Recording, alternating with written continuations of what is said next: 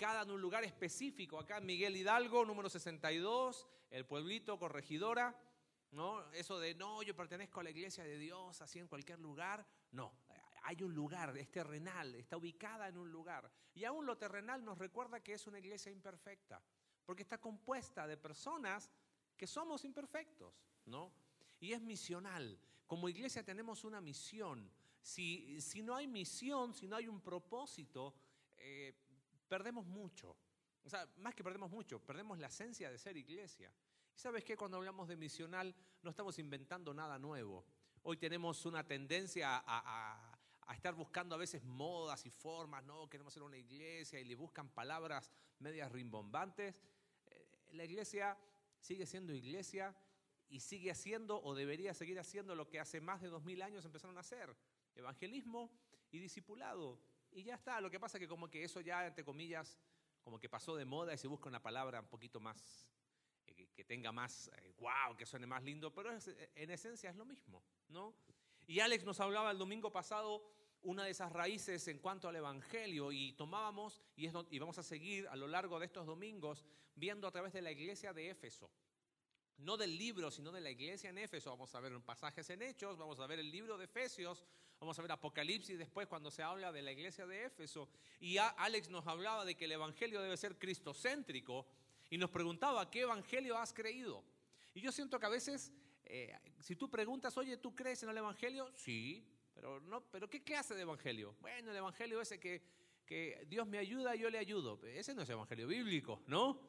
O ese evangelio que dice, no, Dios va a solucionar todos mis problemas. Ese tampoco es un evangelio bíblico. El evangelio es cristocéntrico. El, el evangelio implica cambios. Es lo que pasó con esa iglesia en Éfeso. Dejaron lo que tenían y empezaron a vivir una vida distinta. Y eso trajo un orden al caos, tanto interior como exterior. Y seguimos con la iglesia de Éfeso. Y fíjate ahí en Hechos, acompáñame ahí rápido a Hechos capítulo 20 a manera de, de introducción. En Hechos capítulo 20 se dice que Pablo estuvo ahí en el versículo 31, velada acordándonos que por tres años, por tres años Pablo estuvo en esta iglesia en Éfeso. Ahora imagínate tener el privilegio de tener al apóstol Pablo con nosotros tres años. No, hombre, tendríamos reunión que todos los días casi, ¿no? ¿Qué privilegio tuvo esta iglesia de tener al apóstol Pablo tres años ministrando en ese lugar? Pero Pablo, dentro de la guía de Dios, eh, siguió camino a Jerusalén, así que dejó la ciudad de Éfeso y dice ahí capítulo 20, verso 17, enviando pues desde Mileto a Éfeso, hizo llamar a los ancianos de la iglesia. Sabiendo Pablo que ya no iba a volver a Éfeso, paró en Mileto, ya había salido de Éfeso, Mileto estaba como a 60, 70 kilómetros de Éfeso por mar, está en, Mileto y dice, no voy a volver a Éfeso, manden y mandó a llamar a los ancianos. ¿Quiénes eran los ancianos? Ahora les voy a explicar, eran los pastores de la iglesia. Ahora, ¿por qué razón Pablo, estando en Mileto, habiendo estado tres años en Éfeso, sabe que no va a volver a Éfeso y dice, ¿cómo hago para continuar la obra que él había podido hacer ahí? Quizás alguno hubiese dicho, bueno, yo hubiese mandado llamar a los músicos de la iglesia para que no falte la alabanza, ¿no? Y sí, no estaría mal.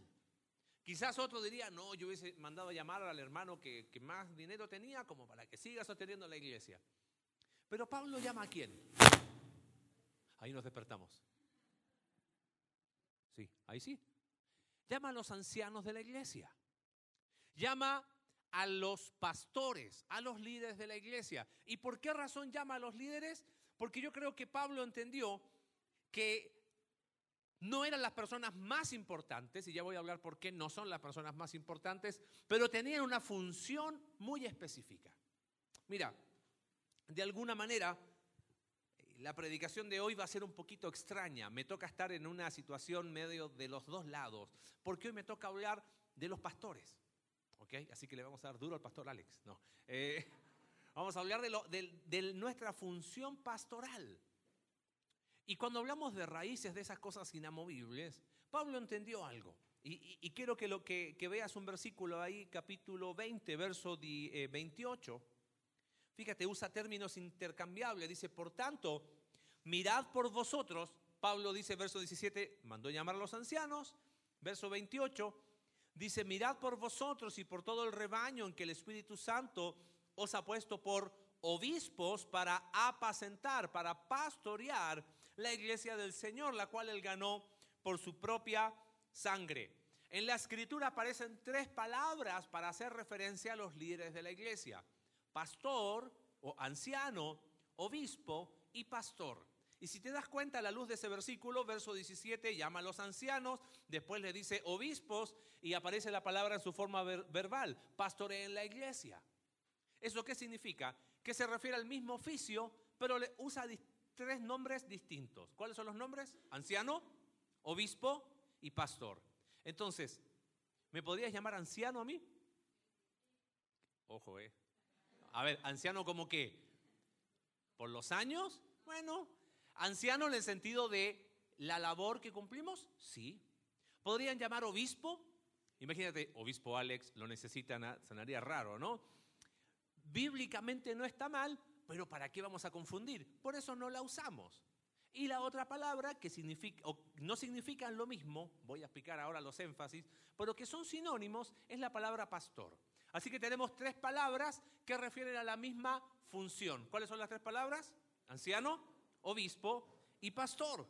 Ahora, antes de seguir un poquito, yo quiero aclarar algo. ¿Por qué vamos a hablar de los pastores? Bueno, estamos hablando de Éfeso, Hubo un cambio increíble y ahora Pablo habla de la importancia de decir, ¿sabes qué? Tengo que hablar con ustedes, pastores. Y les hace un encargo muy grande. Mira, lamentablemente tenemos, nosotros vivimos a veces una visión o tenemos una, una tendencia muy pendular. ¿A qué me refiero pendular? Acá está lo que es verdad en cualquier época de tiempo, la Biblia lo dice. Pero a veces nosotros nos vamos a un énfasis hacia un lado y después nos vamos a un énfasis a dónde? Al otro lado y así le vamos, ¿no?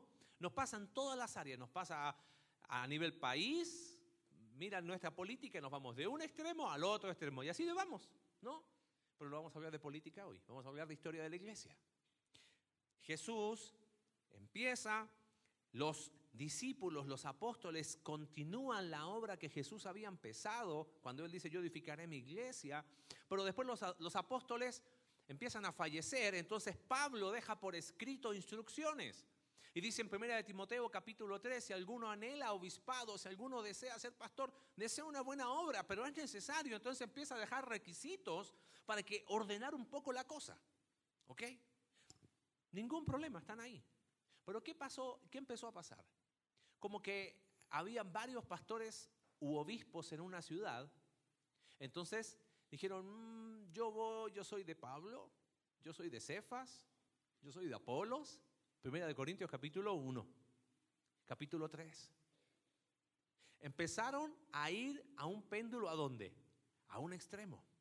A tal extremo se fue que en una misma ciudad donde habían varios obispos, al obispo que era como el, más así importante se le empezó a llamar arzobispo, que no es una palabra eh, que aparece en la, en la escritura. Se fue el péndulo a un extremo. Entonces después dijeron, no, eso está mal, y empezaron a... Y así nos vamos. Y yo siento que hoy tenemos los mismos dos extremos. Hay iglesias que dicen, nosotros no tenemos pastores. Pero hay personas que son líderes de la iglesia, cumplen la función igual. A lo mejor no tienen el título, pero cumplen la función igual. Y lamentablemente algo que me preocupa mucho es que tenemos hoy una tendencia eh, a pastores, yo le llamaría tipo celebridades, ¿no? Como que construyen una marca alrededor de ellos, eh, casi le manejan sus redes sociales, y es como que se aíslan del cuerpo, ¿no? Acá estoy yo, soy Pastor Marcelo, ah, para ustedes, ¿no? Eh, me salgo por otro lado, no me llamen, no me busquen, ¿ok? Y terminan en un aislamiento que vimos hace un par de meses, no tiene otro nombre que se llama suicidio espiritual. El pastor no está sobre el cuerpo, es parte del cuerpo de Cristo llamado iglesia. No estamos sobre el cuerpo. Ahora, con todo y eso, en el gremio hay de todo, ¿ok? Con todo y eso, Dios sigue usando a personas en esta función pastoral. ¿Y, y por qué pensamos en la función pastoral como algo elemental, quiero aclarar. No porque el pastor es la cabeza de la iglesia. ¿Quién es la cabeza de la iglesia? Cristo. No porque el pastor sea la autoridad de la iglesia.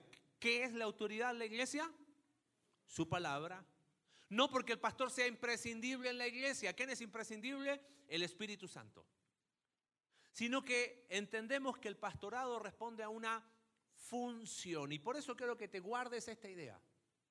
La esencia de la función pastoral es con otros más que para otros. Te la quiero decir más en casa. La esencia de la función pastoral es más con ustedes que para ustedes. ¿Entiende? La esencia de nuestra función. Hacemos varias cosas. Hay cosas que no tenemos que hacer. De alguna manera, hoy va a ser raro porque me voy a poner la soga al cuello, vamos a decir, oye, esto no está bien, esto sí está bien, esto exíjanlo, esto no, porque no es escritural, pero la esencia de nuestra función, y quiero marcar esto de función, porque el pastorado no es una posición. Posición habla de alguien que está qué? Sobre algo. En este cuerpo, ¿cuántas cabezas hay? Una y es Cristo. ¿Y cuántos miembros? Todos nosotros, si has creído en Cristo como tu único Salvador, tú eres miembro de este cuerpo exactamente como yo. Ahora, ¿todos los miembros en un cuerpo hacen lo mismo? No. Tenemos funciones distintas. Bueno, ¿cuál es la esencia de nuestra función? Es más con ustedes que para ustedes. Y quiero aclarar eso porque, ojo, sí es para ustedes en el sentido que les servimos, les amamos y queremos en la medida de nuestras posibilidades servirles. Pero la esencia de nuestra función es más con ustedes, juntos. Antes de meternos en materia, ¿cuál, ¿en qué consiste esta función? Quiero hablar de una preguntita nomás. Alguien me, en fundamentos me preguntaron, oye, pero ¿cómo es eso de ser pastor? ¿No? Si no tomaste fundamentos, te animo, retomamos primer domingo de octubre durante cinco domingos, otra vez fundamentos para decir, a ver, ¿qué creemos como iglesia? Oye, pero ¿cómo es eso de ser pastor? ¿Te dan un título? ¿Cómo es? Bueno,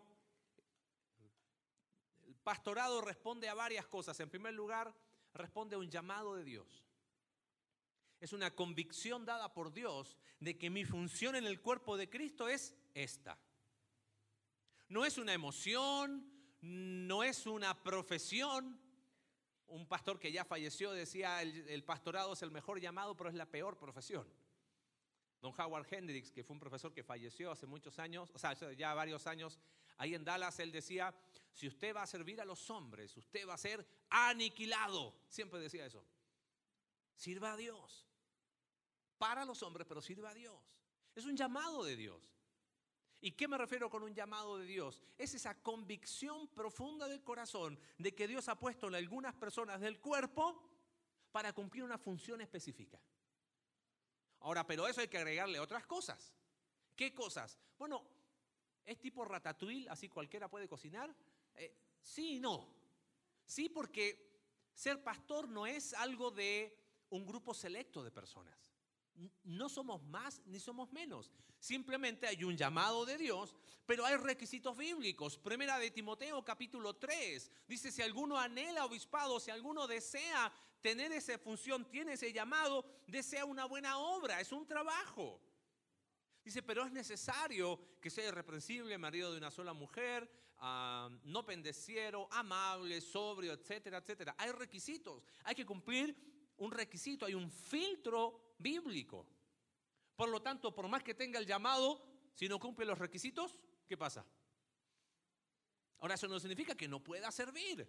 Todos servimos, pero en funciones distintas. Y finalmente está el reconocimiento del cuerpo de Cristo. Eh, enseñando en el Instituto Bíblico por muchos años, alumnos me dicen, profe, yo quiero ser pastor. Buenísimo. ¿Y, en qué iglesia te estás congregando? No, no estoy en ninguna ahora. ¿Cómo? o sea, ¿qué reconocimiento pastoral eh, del cuerpo de Cristo puedes tener? Bueno, aclarando eso, está el llamado de Dios está la confirmación de la palabra, está la capacitación divina, está el reconocimiento del cuerpo de Cristo. Bueno, si la esencia de la función pastoral es con otros más que para otros, bueno, ¿en qué consiste la función pastoral? Me gustaría hoy usar las tres palabras. ¿Cuáles son las tres palabras? Anciano, obispo y pastor. Para explicar un poquito la función. Vamos a la primera y acompáñame a primera de Pedro capítulo 5. Ahí nos vamos a quedar, vamos a ver otros versículos, pero vamos a estar ahí en primera de Pedro capítulo 5, verso 1. Pedro es muy interesante, hace un ruego. Dice, ruego a los ancianos que están entre vosotros, yo anciano también con ellos. Mira qué lindo Pedro. Él podría haber dicho, bueno, ruego a ustedes ancianos, yo como primer papa. No, no dice eso. Nunca fue el primer papa y si lo fue nadie le avisó, parece, ¿no? Porque él dice, yo soy uno más con ustedes. Soy un pastor más igual que ustedes. Y les hace un ruego. Le dice, yo les ruego a ustedes ancianos, apacienten la grey de Dios, pastoreen al rebaño de Dios entre vosotros, velando por él, cuidando de él. Ahí están las tres palabras, otra vez. Yo anciano, pastorear, apacentar la grey, ahí está en su forma verbal, pastor, cuidando de ella. Ese es el concepto de obispo. ¿Ok? Es la, palabra, la forma verbal. Cuidando de ella, velando por ella, no por obligación, y ahí sigue diciendo.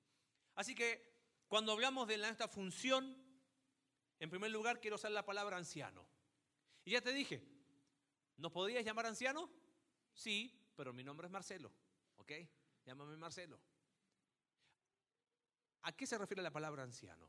Anciano tiene que ver con madurez. No tiene que ver tanto con edad cronológica, sino con madurez. Y no solo con madurez, sino fíjate el versículo 3. Eh, Dice, no como teniendo señorío sobre los que están a vuestro cuidado, sino siendo qué cosa? Ejemplos de la grey. Y aquí está. Ser anciano tiene que ver con que somos ejemplos, pero no somos perfectos. ¿Ok? Somos ejemplos, pero no somos perfectos. Hay una... Tengo que ser honesto acá. Te dije, la esencia de la función pastoral es más con ustedes que para ustedes. Entonces, si hablamos de que ser anciano significa ser ejemplo, ¿cuál es la idea? Acá está el pastor y aquí vamos a estar todos mirándolo a él como ejemplo. ¿O se trata de que somos ejemplos qué? Juntos. Es muy distinto. Ahora, no, no puedo esquivar el bulto, ¿entiendes? Pablo dice claramente en 1 de Corintios capítulo 11, verso 1, sed imitadores de mí como yo de Cristo. Así que hay pastores que dicen, no me miren a mí, miren a Jesús, eh, con tal de nunca tener una vida que sea de ejemplo. Y eso está mal. Uno tiene que ser ejemplo. Pero no solamente uno. ¿Quién más tiene que ser ejemplo? ¿Acaso tú como esposo o esposa no tienes que ser ejemplo? ¿Acaso como padre o madre no tienes que ser ejemplo? ¡Ay, pastor, dijo eso! ¿Y?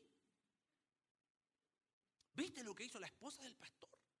Lo que hizo el hijo del pastor. Y como, que, como que los colocan en, un, en una casta distinta. Espérame.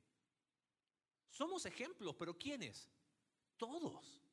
¿No tienes que ser tú ejemplo para tus hijos? Quizás hay algunos acá que su esposo o su esposa no conoce de Cristo. ¿Quién va a ser ejemplo y impacto para él o para ella? ¿Yo o tú? Esa es tu responsabilidad. Por eso somos ejemplos juntos. Pero somos ejemplos, sin embargo, no somos perfectos. Por eso, fíjate, Hebreos capítulo 13, verso 7, dice, acordaos de vuestros pastores que os hablaron la palabra de Dios Considerad, evalúa cuál haya sido el resultado de su conducta imitad su fe. Si ves algo bueno en nosotros, no nos alabes por eso, imítalo. Cuida nuestro corazón, no digas, ay, pastor, no, viste algo bueno, no digas nada, imítalo. Mejor si no nos enteramos nosotros. Viste algo que no está bien, no lo repitas. Y si ves algo que podemos cambiar, ¿qué tienes que hacer? Acércate, Marcelo, ¿puedo hablar contigo? Alex, ¿puedo hablar contigo? Ningún problema. La pauta de Mateo 18 es para todos. Hay un problema con alguien, solucionalo con ese alguien. Pero resulta que justo un domingo no te vi. ¿Y tú cómo te fuiste ese domingo? El pastor no me saludó, ¿no? Y el otro domingo probablemente tampoco te vi. Tampoco me escribió. Y yo iba manejando y lo vi de frente y él no me vio. No, estaba pendiente de la luz. Si te hubiese visto, te hubiese saludado. Y después de un año no te veo más y te pregunto, no, es que hace... ¿No crees que tendríamos que haberlo hecho antes? Y si aún así me equivoco, corrígeme, con amor. Porque no somos perfectos, pero sí tenemos que ser ejemplo. Es lo que la Biblia enseña. No nos queda otra. Pero corrígenos si estamos mal. Hablemos las cosas. Si te he ofendido, acércate. Marce, ¿podemos hablar? Sí. Vamos a tener una fila hasta como las 5 de la tarde hoy, ¿no? ¿Sabes qué? A muchas personas de las que están acá les he pedido perdón. Y te quiero decir algo. Me gustaría seguir haciéndolo. O sea, no porque meto mucho la pata, la idea es no meterla, es meterla cada vez menos. Es porque no somos perfectos. Ahora, qué distinto es decir, somos ejemplo para ustedes, que somos ejemplo con ustedes. ¿Cambia o no cambia? Imagínate si cambiamos a somos ejemplo con ustedes. El impacto a este mundo que está en tinieblas sería mucho más grande que estar pensando en que solamente el pastor lo debe ser. Pablo le dice a la iglesia en Tesalónica, de tal manera que habéis sido ejemplo a todos los de Macedonia y de Acaya que han creído. O sea, no solamente el pastor debe ser ejemplo, toda la iglesia debe ser ejemplo de que el Evangelio es poder de Dios para salvación. Esa es tu responsabilidad y esa es mi responsabilidad. Por eso la esencia de la labor pastoral o de la función pastoral no es tanto para ustedes, sino es como con ustedes. Vamos a hacerlo juntos. Anciano me habla de ejemplo. Seamos ejemplo juntos. La segunda palabra, ¿cuál era? Obispo. Y el concepto obispo en, en el idioma del Nuevo Testamento habla de supervisar, de velar, de mirar así por encima, vigilando y tratando de ver de que está todo bien. ¿Implica cosas administrativas? Sí. Tenemos que ser parte de la administración, pero no es nuestra primaria responsabilidad. Por eso, gracias a Dios, tenemos una contadora de la iglesia que lleva todas las finanzas y nosotros no metemos mano ahí. De alguna manera estamos explicándote cómo funcionamos como iglesia hoy. Implica una función administrativa, pero tiene que ver más sobre la vida de las personas. Hechos 20, 28, lo que leímos, mirad por el rebaño. Ahí en primera de Pedro 5, 2, apacentar la grey, el, el rebaño, dice, cuidando, vigilando, haciendo supervisión de ella, no por fuerza, sino voluntariamente. Hay un sentido de obligación, pero no te ofendas, no hacia ti. Hay un sentido de obligación hacia Dios. Porque es un llamado de quién? De Dios. Y rendimos cuentas a Él. Fíjate, Hebreos capítulo 13, verso 17, habla de, la del respeto a la labor pastoral, dice, porque ellos velan por vuestras almas como quienes han de dar cuenta para que lo hagan con alegría. Y sabes que parte de nuestra función pastoral es vigilar, es supervisar, ver que estén bien. Y así como cuando hablamos de ser anciano, es somos ejemplo, pero no somos perfectos, bueno, entonces seamos ejemplo juntos. Obispo tiene que ver con cuidar de ustedes, pero cuidamos de ustedes, pero no tomamos decisiones por ustedes. ¿Entienden la diferencia? Cuidamos de ustedes. Esa es nuestra función. Y, vamos evaluando también, ok, no vimos a alguien el domingo y tratamos de ahí en corto de escribir. Y si no te vimos un domingo, se nos pasó al otro. Y gracias a Dios, la labor que ha hecho Cintia de apoyo a nuestra función pastoral ha sido enorme siempre está, oye, hay que hacer esto, uy, gracias, uy, uy, gracias, gracias. Sí, porque imagínate que dos personas solamente estén viendo. La vida de Charlie, de Lalo, han sido una bendición enorme. Lo hacemos juntos. Pero una cosa es cuidamos de ustedes, pero otra cosa es tomar decisiones por ustedes. A veces me, ha llamado la atención como que quieren que el pastor, no en esta iglesia, en otra iglesia, ¿ok? Que también se llama conexión. No, no. Es como que el pastor tiene que levantar el dedo o bajar el dedo a la decisión que está tomando la otra persona. ¿Y usted qué haría en mi lugar? no sé lo que haría en tu lugar. Honestamente, no sé. Si te voy a dar un consejo, te voy a dar un consejo a la luz de la palabra. Pero no puedo decir, sí, pulgar arriba. Ah, es que el pastor dijo que lo podía hacer. No, hermano mío, apenas puedo con mi vida. Apenas. Y avanzo dos y, a veces retrocedo. Y dos, tres para adelante y dos para atrás. ¿Como para hacerme cargo de la vida de otros? Bueno, la esencia de nuestra función es cuidar de ustedes, pero no tomar decisiones por ustedes. Gálatas capítulo 6, verso 2 y verso 5 habla de, ese, de eso, sobrellevar los unos las cargas de los otros, pero cada uno llevará su propia carga. ¿Sabes cómo se llama eso? Límites. Te recomiendo, busca en Facebook, hay una iglesia que se llama Conexión Vertical, sube los videos a Facebook. Hay una serie de talleres que se llama Límites. Si no lo escuchaste, no estás en pecado, pero sí, casi, ¿ok? Estoy convencido de que la mayoría de nuestros problemas personales a nivel matrimonial a veces es falta de límites. Y a nivel de iglesia pasa lo mismo. ¿Tenemos que hacer todo nosotros? No. No. Es que para eso le pagamos. Mire, si fuera por plata nos dedicaríamos a otra cosa, en serio. Muy en serio se lo digo. Si fuera por dinero, haría otra cosa, en serio. Si se va a dedicar por dinero, le aseguro que no es buen negocio.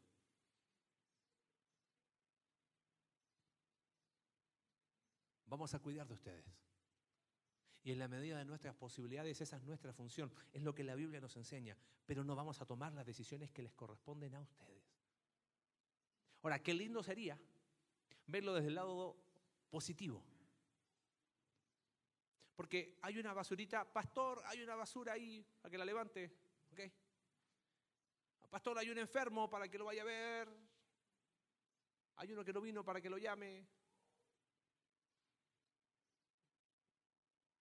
Hebreos capítulo 10, verso 24 dice, y considerémonos unos a otros para estimularnos al amor y a las buenas obras. ¿Quiénes hacen las buenas obras en la iglesia? Todos nosotros. Por lo tanto, si no viste a alguien hoy domingo, ¿qué vas a hacer? Pastor, ¿viste que no vino? No, llámalo. Escríbele. Qué distinto es entender que la obra la hacemos juntos. Si no viste a alguien, llámalo tú. Oye, ¿sabes que alguien está enfermo? ¿Qué tienes que hacer? Pastor, no, visítalo. Anda a su casa. Ora por él. ¿Sabes que alguien necesita que oren por él? ¿Qué tienes que hacer? Pastor, no, ora tú por él. Es como que la oración del pastor llega al cielo, la de Charlie Lalo como diácono llega hasta San Pedro y la del resto de los mortales no pasa al techo. Mi oración no puede más que la tuya. Si tú sabes que alguien necesita que oren por él, ora tú por él. Y yo también voy a orar. Pero qué mayor impacto que tú, oye, te pido oración por un compañero del trabajo, no lo conozco, no sé dónde está, te conozco a ti, voy a orar por él, pero tú que estás al lado de él vas a hacer lo que yo jamás voy a poder hacer. ¿Entiendes? Qué distinto sería si nos cuidáramos todos unos a otros, entre nosotros. Y nosotros cuidamos de ustedes y ustedes cuidan de nosotros. Y gracias a Dios porque así ha sido. Y doy testimonio de que ustedes nos han cuidado más allá de las fuerzas. Bueno, sigamos en eso. Y no solo entre nosotros, sino hacia afuera. Me encanta Gálatas 5:13, servíos los unos a los otros por amor. Una poetisa chilena, se llamaba Gabriela Mistral, fue la primera latinoamericana que ganó el Nobel. Eh, sus, sus poemas son muy ricos. Era una mujer rural, profesora, ahí muy cerca de la ciudad donde yo me crié. Y sus escritos están llenos de, cosas prácticas. Hay un escrito que ella hace, dice, toda la naturaleza es un anhelo de servir. Sirve la nube, sirve el viento, sirve el surco. Donde hay un árbol que plantar, plántalo tú. Donde hay un esfuerzo que todos esquivan, acéptalo tú. Donde hay un error que enmendar, enmiéndalo tú. Sé el que aparta la piedra del camino, el odio de los corazones y las dificultades del problema. ¿Hay algo para hacer? Hazlo tú. Y en vez de hacer la obra para ustedes, la hacemos como? Con ustedes. Y nuestra mayor oración es que cada día más se puedan sumar a los que hacemos la obra de Dios juntos. Anciano, dijimos hablar de ejemplo. Somos ejemplo, pero no somos perfectos. Seamos ejemplo juntos, con ustedes. Obispo habla de cuidado. Cuidamos de ustedes, pero no tomamos decisiones por quién por ustedes. Hay algo para hacer, hazlo. Hazlo y sé de bendición a otros. Que puedas entender que la vida solamente toma sentido cuando dejamos de mirarnos a nosotros mismos y vivimos para Dios y para las otras personas. Siempre vale la pena. Siempre. Aunque a veces el ánimo no, es, no está en el mejor momento. Pero siempre vale la pena. En último lugar, pastor. Y pastor nos habla de guía, ahí habla de apacentar, de pastorear la grey, habla de guía, de alimentación, de capacitación. Obviamente el trasfondo de, pastor tiene que ver con, con el oficio tan común en Israel de pastor de ovejas. Ahora, se han escrito libros y se hacen analogías que nada que ver. Yo mismo prediqué en algún momento cosas que no tenía que haber dicho de, pastor de oveja y hacer analogías que no van. Pero es muy sencillo. ¿Por qué se usa pastor? ¿Qué hace el pastor con una oveja? La guía y la alimenta. La oveja no tiene sentido de orientación. Si tú la dejas sola, se pierde. Por eso el pastor va entre las ovejas y va guiando. ¿Y la guía a dónde? A alimentarse. Si no conoces la geografía de Israel, anda a Peña de Bernal por ahí por noviembre, diciembre, cuando está seco, donde ves solo piedras y espinos. Bueno, así es Israel. Y de repente se ve un poquito de pasto. Bueno, el pastor ¿qué hace? Lleva las ovejas a ese pasto. Salmo 23, Jehová mi pastor, nada me faltará, en lugares de delicados pastos me hará descansar. Y tenemos la idea de tipo praderas suizas. No, puras piedras en Israel. Pero ¿qué hacía el pastor? Guiaba a la oveja hasta encontrar ese lugar donde podía ser alimentada. Y no te creas que eran grandes praderas verdes así, donde con uno... No, no, no. ¿Cuál es nuestra función? No posición, función. Guiarte para que te puedas alimentar de qué? De la palabra de Dios. Por eso te hemos dicho tantas veces, el día que no prediquemos la palabra de Dios, ¿qué tienes que hacer? Irte de esta iglesia. Nos sacas a nosotros y la cierras por fuera. Porque si no está esto como fundamento, ¿qué función vamos a estar cumpliendo nosotros? Enseñándote doctrinas humanas, filosofías humanas, pseudoteológicas, mis deducciones personales de cómo es Dios, no, porque Dios es así, catecismo de esto, a la palabra. Ese es el alimento. Y eso es lo que vamos a enseñar. Pero no solamente guía y alimento, sino, ¿sabes qué más? Capacitación. Este pasaje lo hemos hablado mucho, Efesios capítulo 4, versos 11 y 12. Y él mismo constituyó a unos apóstoles, profetas, evangelistas, pastores y maestros no posición, sino una función. ¿Y cuál es el propósito de esa función en el cuerpo de Cristo? A fin de perfeccionar a los santos para la obra del ministerio, para la edificación del cuerpo de Cristo. Por lo tanto, según ese versículo, ¿quién hace la obra del ministerio? Los santos. ¿Y quiénes son los santos? Tú, tú, nosotros todos. Nuestra función es capacitarte para que tú hagas la obra de Dios. Por eso nuestra función no es tanto para ustedes. Yo he escuchado a veces personas que hablan y dicen, Dios me llamó a su obra. Y yo le digo, bueno, nos llamó a todos, te aviso, porque la obra la hacemos todos. Si tú te refieres a tu función de capacitar a otros, ah, eso es distinto. Pero la obra la hacemos todos. Esa es nuestra función. Guiarte. Hacemos la obra de Dios con ustedes, no solo para ustedes. La hacemos juntos. Iglesia, esa es la esencia de nuestra función. Y obviamente esto implica que el evangelismo y el discipulado lo hacemos juntos. Nadie te tiene que pedir, te tiene que autorizar para discipular a alguien. Hazlo. Oye, es que no sé cómo hacerlo. Ahí entramos nosotros y te capacitamos. De eso se trata esto. Así funciona la iglesia. Y el que está siendo discipulado van a pasar los, los, meses, los años y lo va a hacer con otros y así con otros. Pero nos encanta tener aquí y que Él lo haga. Eso no es bíblico, ¿entiende? No queremos una iglesia pastorcéntrica, porque una iglesia pastorcéntrica es una iglesia que no es bíblica. Cristo es la cabeza de la iglesia. Nosotros simplemente cumplimos una función, nada más, distinta.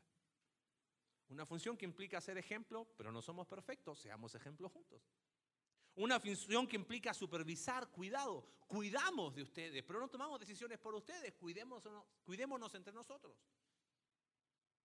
Y una función de guía de alimentación y capacitación. Hacemos la obra juntos con ustedes, no solo para ustedes. De alguna manera, entender cuál es nuestra función es establecer prioridades. Mira, abre rápido ahí Hechos capítulo 6. Dice que la iglesia primitiva, esa iglesia que pensamos que nunca tuvo problemas y era perfecta, dice que en aquellos días, como creció el número de los discípulos, hubo murmuración. ¿Cómo soluciona la iglesia siempre las cosas? Murmurando. ¿Qué había pasado? Las viudas de los que no eran eh, judíos eran discriminadas. Entonces, mira lo que dicen los discípulos, los que eran líderes en ese tiempo. Verso 2, los doce, los que era el, liderazgo, convocaron a la multitud de los discípulos y dijeron, no es justo que nosotros dejemos la palabra de Dios para servir a las mesas. Quiero que seas honesto. ¿No te suena un poquito soberbio ese versículo? O sea, como que los discípulos dicen, hey, no es justo que nosotros tengamos que andar barriendo acá para... Como que... molesta, ¿no? Pero ellos están diciendo, no es justo que nosotros dejemos la palabra de Dios para servir a las mesas. ¿Sabes qué es eso? Es prioridad y entender claramente su función. Esos pastores habían entendido cuál era su función. Pero ¿sabes cuál es la tentación que siempre está en nuestro corazón? Es querer ser todólogos. Y eso, el todólogo lo único que muestra es que es soberbio. El día que seamos todólogos, yo creo que tú me corrijas. Marcelo, estás mal. No tienes que estar en todo, no tienes que hacer todo. Los discípulos lo tenían muy claro, dijo, no es justo. Yo tengo una función. Entonces, ¿qué sucedió? Buscaron hermanos llenos del Espíritu y ellos dijeron, nosotros vamos a persistir en la oración y en el ministerio de la palabra. Y se sumó un grupo que fueron los diáconos. Ahí apareció Esteban, un hombre de Dios increíble. Un problema trajo una oportunidad de crecimiento. Más personas se sumaron al equipo del trabajo. Y verso 7, crecía la palabra del Señor y el número de los discípulos se multiplicaba grandemente en Jerusalén. También muchos de los sacerdotes obedecían a la fe. Quiero hablar finalmente de algunas cosas que tienen que ver con prioridades. Nuestra función es ser ancianos. Ejemplo, pero ejemplo somos todos. Si esperas perfección, vas a ser desilusionado. No esperes perfección. Demanda ejemplo, sí, pero no espere perfección. Seamos ejemplos juntos. Obispo, cuidamos de ustedes, pero no tomamos decisiones por ustedes. Pastor, hacemos la obra juntos. Y eso implica establecer prioridades. Y esas prioridades que están ahí, no las inventé yo, están en un muy buen libro de Erwin Lutzer que se llama De Pastor a Pastor. El 2010 me lo regaló mi esposa, con una dedicatoria en aquel tiempo que decía que Dios haga crecer tu corazón de pastor. No servía como pastor en ese tiempo.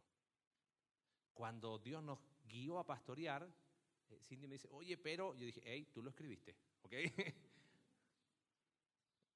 Él establece algunas prioridades. Y él dice, pastores, orar es más importante que predicar. Un hombre de Dios que ya partió la presencia del Señor decía, nunca mires el rostro de un hombre sin antes ver el rostro de Dios. Oramos por ustedes. Y esa es un área en la cual yo tengo que seguir creciendo. Orar. No es que se trata de que predicar es malo, pero orar es más importante que predicar. Predicar, lo vimos recién en Hechos capítulo 6, es más importante que qué? Que administrar. Vamos a predicar la palabra, lo acabamos de ver. Tercero, la familia es más importante que la congregación. Y acá quiero dedicar unos minutos. ¿Usted cree en la separación de iglesia y Estado? ¿Sí? Bueno, yo también creo en la separación de la iglesia y el cónyuge.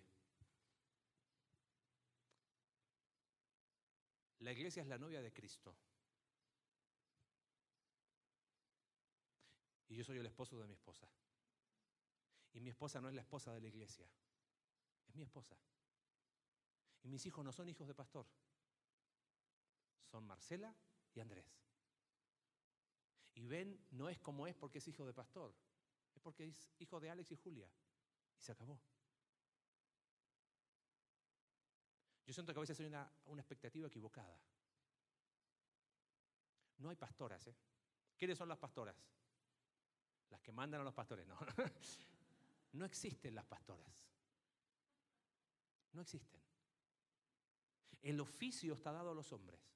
Ahora, si dijimos que hacemos la obra juntos, de alguna manera todos los que estamos acá cumplimos una función pastoral porque somos ejemplo, porque cuidamos a otro, porque guiamos y alimentamos a otro. El esposo de alguna manera pastorea a su esposa, mutuamente la esposa con su esposo, los padres, la mamá con sus hijos, los que están en Vertical Kit hacen lo mismo, pero eso no significa que tienen el oficio pastoral. ¿Entiendes la diferencia?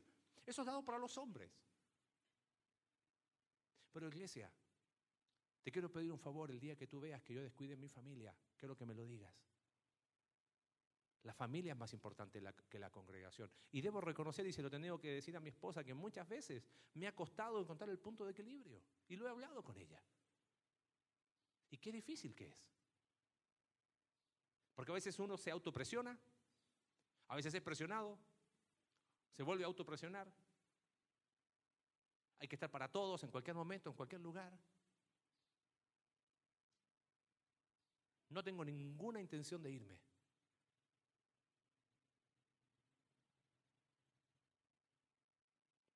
pero podría pastorear otra iglesia, pero no tener otra esposa. ¿Entiende la diferencia? Por eso la familia es más importante que la congregación. Y eso es bíblico. Primera Timoteo capítulo 3, verso 4 dice que gobierne bien su casa, que tenga a sus hijos en sujeción. Y eso no significa que sean así, ¡Ah! hijo de pastor, no puede tiene que ser perfecto. No. Eso habla de prioridad, de que no puedes ser fuera lo que no eres en casa. La fidelidad es más importante que el éxito. Hoy lamentablemente nos vivimos comparando. Ay, ¿por qué la otra iglesia? Mire, nuestra meta como pastores es ser fieles. Primera de Corintios capítulo 4, verso 2 dice, se requiere de los administradores que cada uno sea hallado fiel. Éxito es tan temporal pero fidelidad trasciende la eternidad.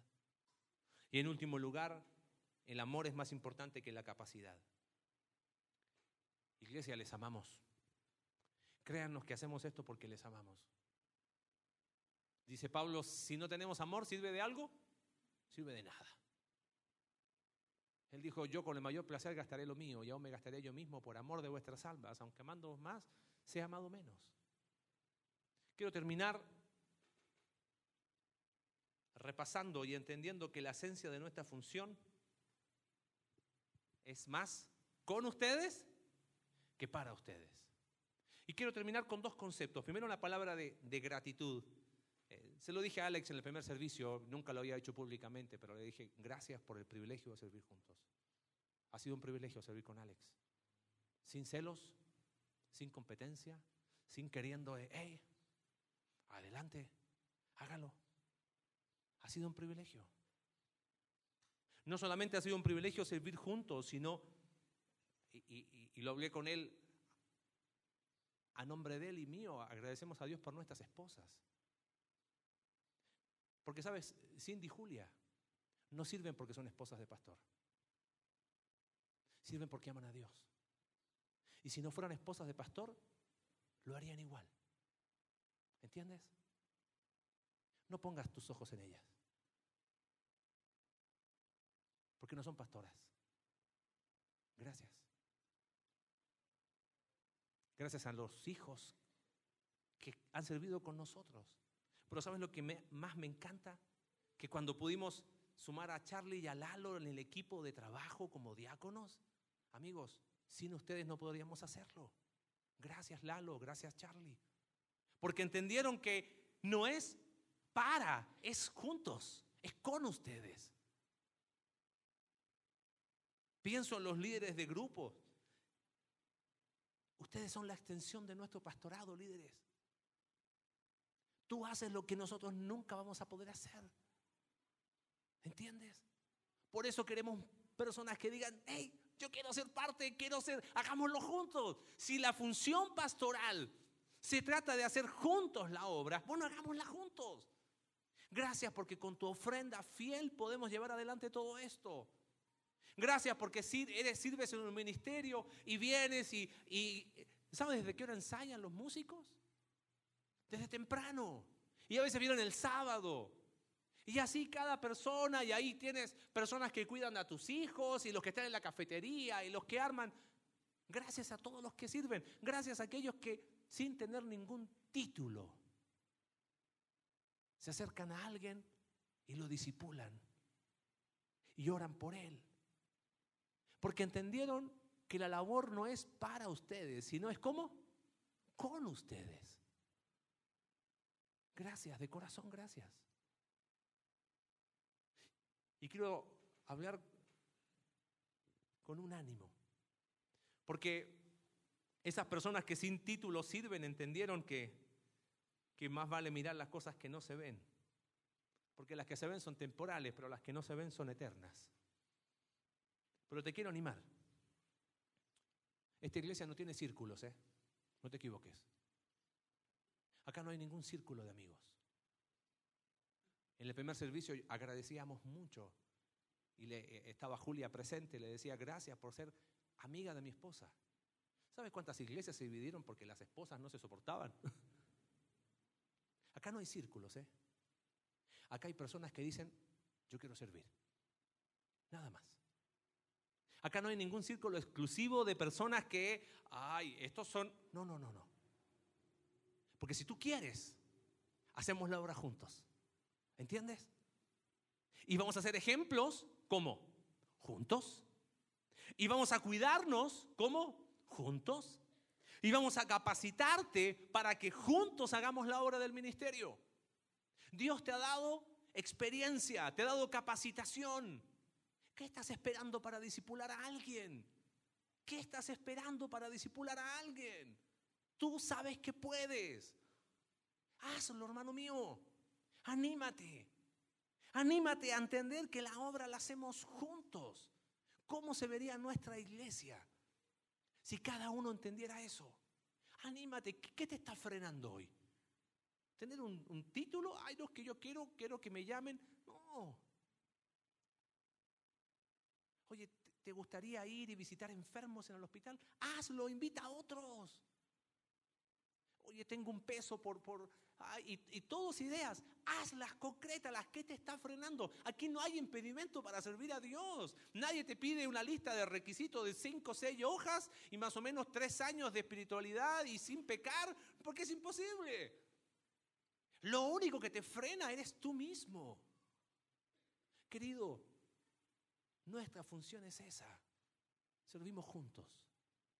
Ora por nosotros. Lo necesitamos. Y gracias por el privilegio de pastorearles. Ha sido un privilegio, en serio. Me anima saber que con todos nuestros errores nos aman. Pero nuestra oración es que cada vez seamos más los que hacemos juntos la obra de Dios. Amén. Señor, gracias por tu palabra. Gracias Señor porque nos enseñas de que nuestra función como pastores tiene que ver con hacer las cosas con otros. Señor, quizás vas a levantar de este lugar hombres que van a pastorear esta u otras iglesias que se puedan abrir o que los lleves a otro lugar. Pero Señor, hoy entendemos que la obra la hacemos juntos, juntos, que vale la pena. Y quizás, mientras terminamos de orar, hay algunos que están ahí diciendo, ¿cómo, cómo poder dar un paso? Anímate. Acércate a Charlie, a Lalo, a Alex, a Miri. Yo quiero servir. Yo quiero ser parte de lo que Dios está haciendo para que lo hagamos juntos. Quizás hay otros que están desanimados y están sirviendo, pero, pero el ánimo está por los suelos. Nunca te olvides que siempre vale la pena. Siempre vale la pena. Hagámoslo juntos para la gloria de Dios. Señor, gracias por tu palabra. Oramos en el nombre de Jesús. Amén.